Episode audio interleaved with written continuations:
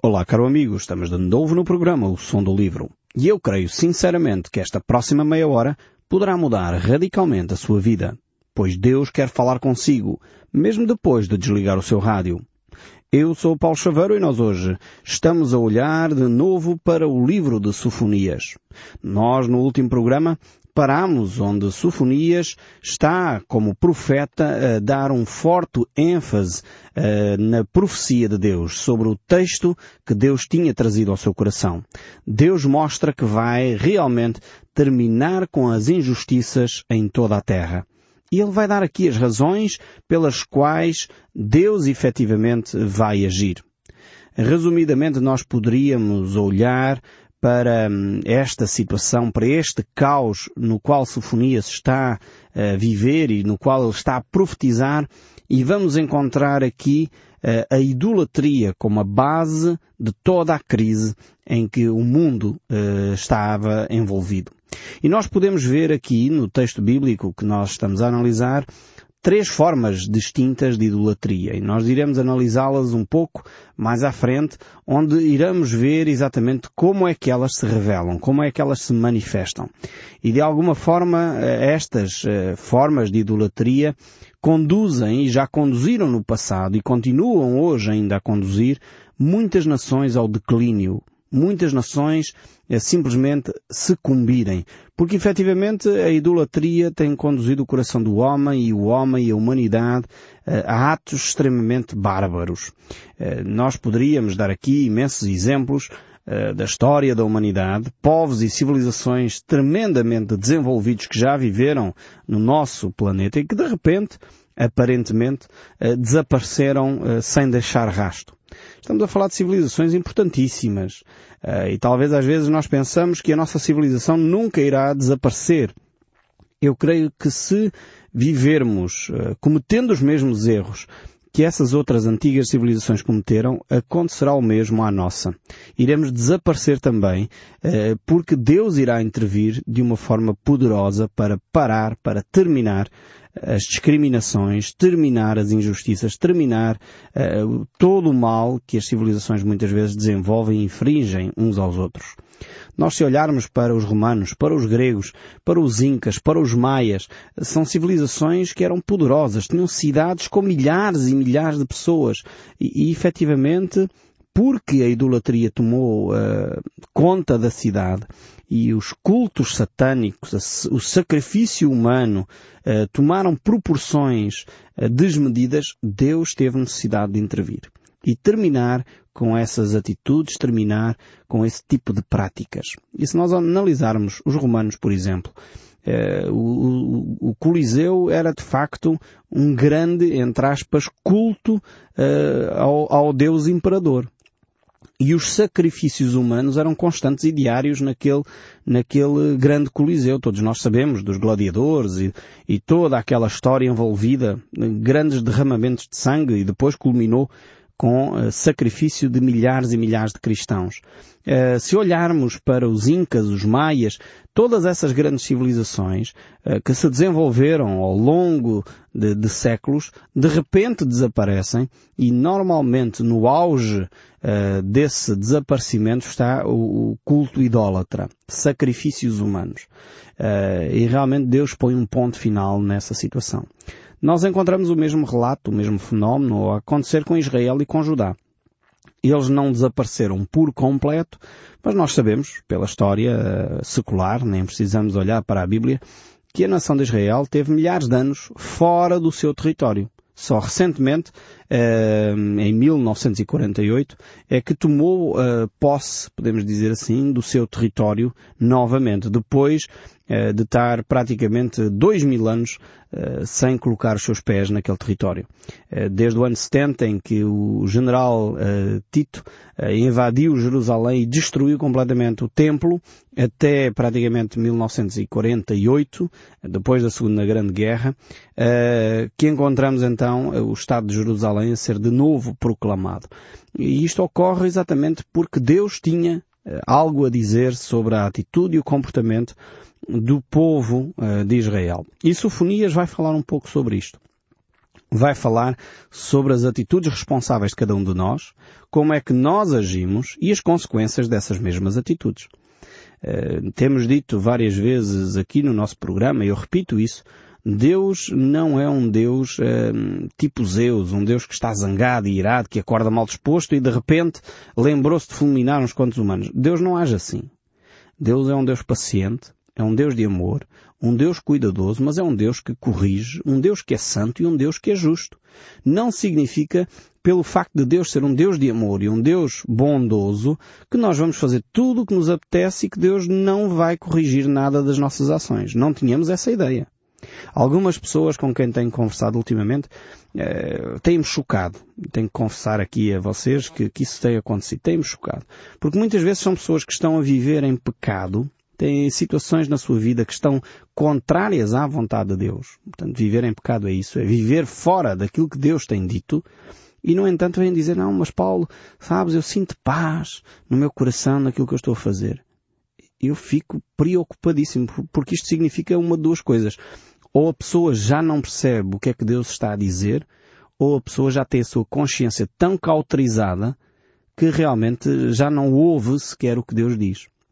E isto é alarmante. E hoje começamos a assistir a este fenómeno em muitas comunidades que se dizem cristãs. A pessoa faz o que lhe apetece, tá, envolve-se em corrupção, envolve-se em infidelidade, envolve-se uh, no que você quiser e depois muitas vezes ainda diz, não, mas eu sinto paz, eu estou bem, eu continuo.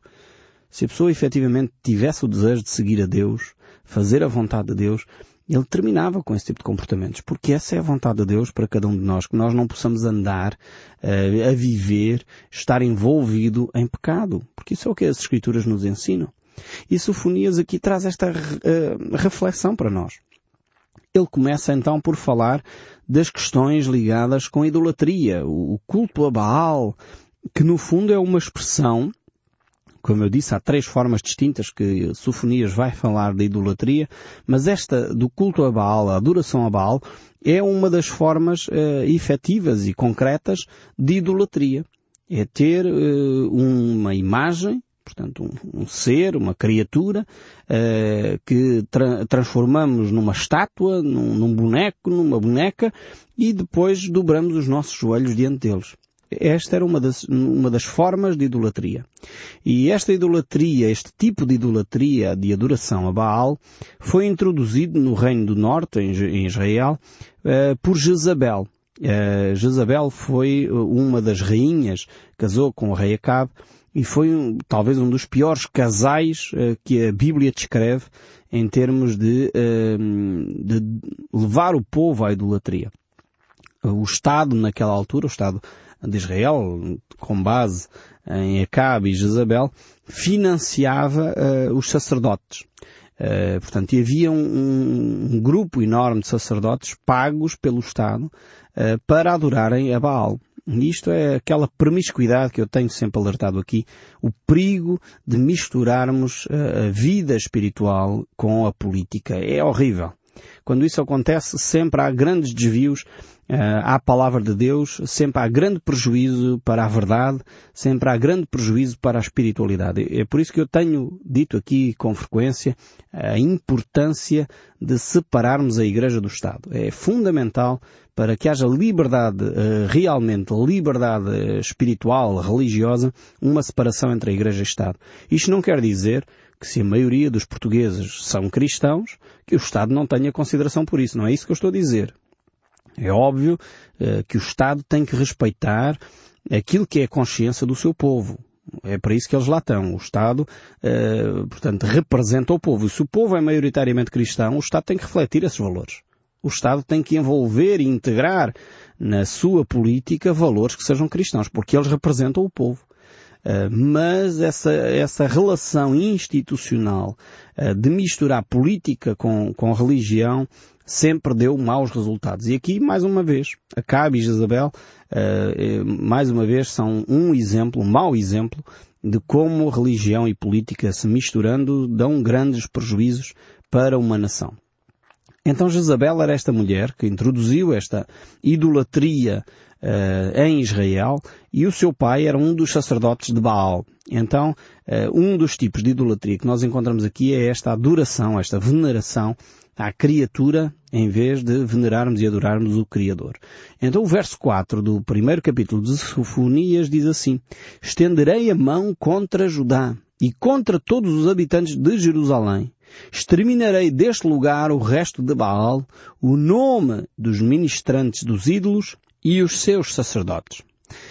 Então o culto de Baal foi introduzido, como eu disse, no Reino do Norte através de Jezabel, que casou com o rei Acabe, mas no Reino do Sul ele foi introduzido por Manassés. Foi talvez um dos piores reis que Judá alguma vez teve. Eh, não vou gastar muito tempo nestes detalhes relativos a Manassés, Isabel e Acabe. Isso já demos quando falámos do livro dos reis. E é por isso que hum, nessa altura eu disse que era importante nós ligarmos muitas vezes livros proféticos aos livros históricos, e se tivéssemos tempo, certamente teríamos feito isso com mais uh, tempo e mais cuidado, porque efetivamente se nós fizéssemos isso, percebendo uh, o contexto dos, dos, livros históricos e pegando nos livros proféticos, uh, trazendo o que, o que estava a acontecer em termos espirituais naquele contexto histórico, certamente isso traz uma grande, um grande esclarecimento a determinadas profecias que nós encontramos aqui. E é por isso que uh, nós entendemos que sempre é bom dar um pouquinho do contexto histórico, ainda que não quero uh, gastar demasiado tempo aqui. Mas uh, só dizer então que neste contexto o rei Manassés foi de facto um dos piores reis de Judá. e foi também um rei profundamente idólatra. e uma forma, esta forma de adorar Baal, que era um dos deuses uh, da nação de, Israel e de Judá, uh, era uma, um culto uh, extremamente promíscuo sexualmente e durante aquelas cerimónias valia tudo. e realmente Manassés foi um desses reis que promoveu de uma forma descontrolada esse tipo de adoração. E depois veio de facto o rei Josias e é nesse contexto que Sofonias está envolvido. No entanto, como eu disse, Deus não é um Deus que se esquece uh, do nosso pecado enquanto ele não é confessado. Quando ele é confessado, a Bíblia diz que Deus lança para longe de, de nós e dele o nosso pecado. Mas enquanto nós persistimos nele, de facto ele está presente, ele continua a falar. E é por isso que é tão importante a confissão do nosso pecado a Deus. Uh, mais do que confessarmos uns aos outros, que também é importante, e Tiago diz isso, ou confessarmos ao, nosso superior, ou confessarmos ao nosso pastor, ou confessarmos ao nosso líder espiritual, mas mais importante do que isso é confessarmos o nosso pecado a Deus. Porque efetivamente é Deus quem perdoa os nossos pecados. E uh, vemos aqui que o povo, com o rei Josias, teve essa transformação, onde ele implementou, de facto, de novo o culto a Deus, aboliu, aboliu a, a idolatria, os cultos uh, aos ídolos, e de facto essa idolatria então uh, começou a ser reduzida na nação do Judá, mas não foi totalmente erradicada. Ainda havia sacerdotes uh, que adoravam a Baal, havia de facto muito, uh, muitos cultos, muitos feiticeiros, muitos cultos idólatras, muito ocultismo uh, na nação de Israel. E Deus queria eliminar de uma vez por todas essa idolatria. Uma idolatria bastante clara, bastante vi visível no fundo, porque materializava-se em termos de, de, uma imagem, mas depois agora vamos a ver aqui no verso 5 um outro tipo de idolatria um outro tipo de idolatria mais subtil, mais uh, dissimulada, mais escondida. Vejam bem aqui este verso 5 do capítulo 1 uh, eh, do, do, livro de Sofonias. A primeira estava identificada, era uh, o culto a Baal, o culto a essa imagem de escultura, o povo dobrava os seus joelhos ali e fazia as suas orações ali. E agora temos aqui uma outra, um outro aspecto, um segundo tipo de idolatria. Vejamos então o verso 5 os que sobre o seu eirado adoram o céu, os exércitos do céu, e os que adoram ao Senhor e juram por ele, e também por Milcom. Agora temos aqui uma coisa muito mais subtil, eh, que é, vamos ter o nosso culto a Deus. Está aqui o texto, verso 5, a dizer isto. Eles adoram ao Senhor. Mas juntamente com o culto ao Senhor, Temos então também Milcom. Milcom era um outro deus, mais uma vez, era um, um outro ser, um outro, uma outra criatura, eh, que de alguma forma foi introduzida no culto a Deus, no culto a Yahvé, eh, para, de alguma maneira, poderem chegar a Deus, visto que Deus é Espírito e as coisas então às vezes não são fáceis, então materializemos esse culto em Milcom, ou, como diz a frase anterior, nos exércitos do céu. Hoje em dia nós portugueses dizemos que somos cristãos. Dizemos que acreditamos na Trindade, Pai, Filho e Espírito Santo. Dizemos que adoramos a um só Deus mas depois uh, começamos a misturar. Temos este, eu creio que nós temos este segundo tipo de idolatria no nosso, na nossa cultura, no nosso povo, na nossa vida espiritual, como o povo de, de Israel. Porque muitas vezes nós introduzimos no, no culto a Deus, uh, juntamente, como diz aqui o texto, juntamente com esse culto a Deus, nós introduzimos o culto a e começamos a adorar uh, personagens que são marcantes na história, começamos a fazer peregrinações a determinados locais, começamos a introduzir aspectos muitas vezes ligados até com a astrologia, uh, e nós achamos que isto não faz mal nenhum.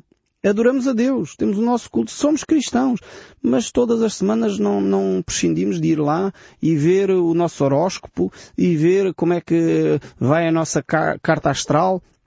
O texto bíblico diz que Deus condena severamente este tipo de práticas. Agora a pergunta é, nós queremos dar ouvidos a Deus ou queremos dar ouvidos àquilo que parece não fazer mal nenhum, afinal de contas. Aqui o povo, o povo de Israel Uh, introduziu este aspecto da adoração aos exércitos do céu, portanto está a falar dos astros e das estrelas e etc., ehm, de uma forma muito subtil. A ideia uh, do povo de Israel, as casas, quando foram construídas, até por orientação de Deus, deveriam ter um terraço. Um terraço, e era nesse terraço que as famílias se congregavam para, depois de comer, poder conversar, ter o seu tempo familiar poderem, uh, no fundo, interagir uns com os outros. E com o passar do tempo, provavelmente as pessoas começaram a contemplar a beleza dos céus e em vez de adorar a Deus, começaram a achar que aqueles astros influenciavam a sua vida. E hoje em dia nós temos, inclusive, praticamente em todos os jornais uh, e todas as revistas, uma carta uh, astral de alguém. O horóscopo de não sei quem, o zodíaco não sei das quantas, e Júpiter que influencia não sei quê e faz influenciar não sei quantos. E nós dizemos que somos cristãos.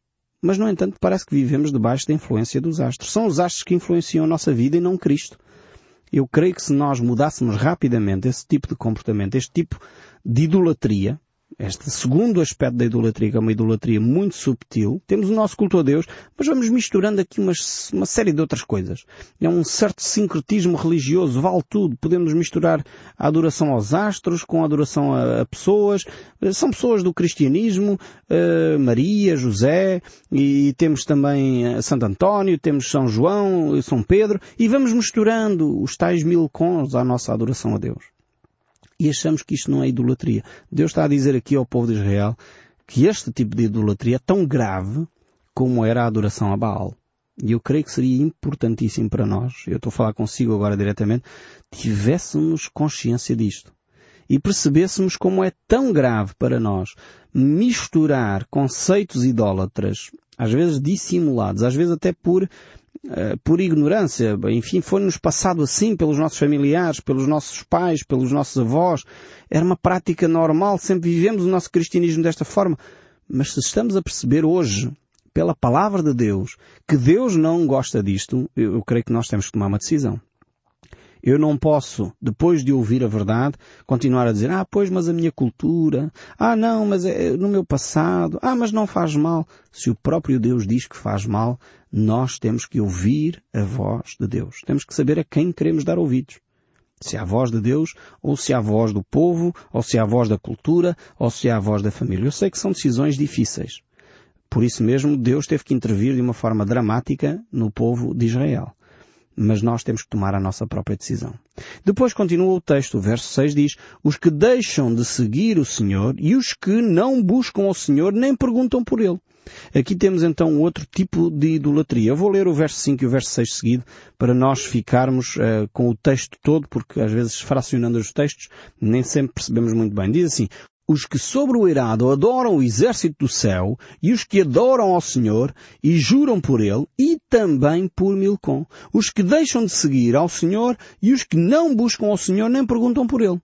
Então temos de facto este Deus Milcom, que era um Deus dos Amonitas, uh, ao mesmo tempo as pessoas professavam adorar o Deus vivo e verdadeiro, mas depois não queriam saber sequer do que é que Deus dizia sobre os assuntos. Não perguntavam por ele, não queriam saber o que, qual era a opinião de Deus sobre determinadas matérias.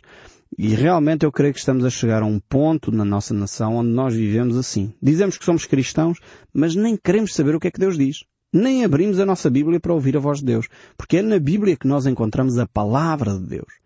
E nós temos que dar ouvidos à voz de Deus. E eu creio que nós, como cristãos, precisamos voltar a estes rudimentos da fé. Senão, o nosso cristianismo não passará de mais um culto idólatra. E é o que diz aqui o livro de Sofonias, não sou eu. E você pode abrir a sua Bíblia em Sofonias, capítulo 1, e ler pelos seus próprios olhos para chegar às mesmas conclusões que eu tenho chegado. O verso 7 diz ainda, Cala-te diante do Senhor teu Deus, porque o dia do Senhor está perto. Pois o Senhor preparou o sacrifício e santificou os seus convidados. Então devíamos parar um pouco com todos os nossos argumentos e procurar a santidade do Senhor. No dia do sacrifício do Senhor, hei de castigar os oficiais e os filhos do rei e todos os que trajam vestiduras estrangeiras vemos aqui de facto a mão de Deus, este sacrifício, este dia de sacrifício do Senhor, e de facto Deus irá agir para com a nação de Israel, irá agir para com aqueles povos. Naquele dia, verso 10, diz o Senhor, far-se-á ouvir um grito desde a porta do peixe e um uivo desde a cidade baixa. Grande lamento desde os outeiros. Uivai, vós moradores de Mactés, porque todo o povo de Canaã está arruinado todos os que pesam prata são destruídos. Naquele tempo esquadrinharei a Jerusalém com lanterna e castigarei os homens que estão apegados à borra do vinho e dizem no seu coração o Senhor não faz bem nem faz mal. Esta era a atitude do povo, de completa ignorância acerca da ação de Deus, acerca da santidade de Deus, acerca da paciência que Deus tem para conosco. Eu espero sinceramente que o som deste livro continue a falar consigo, mesmo depois de desligar o seu rádio. Que Deus o abençoe ricamente e não deixe de ouvir o som deste livro.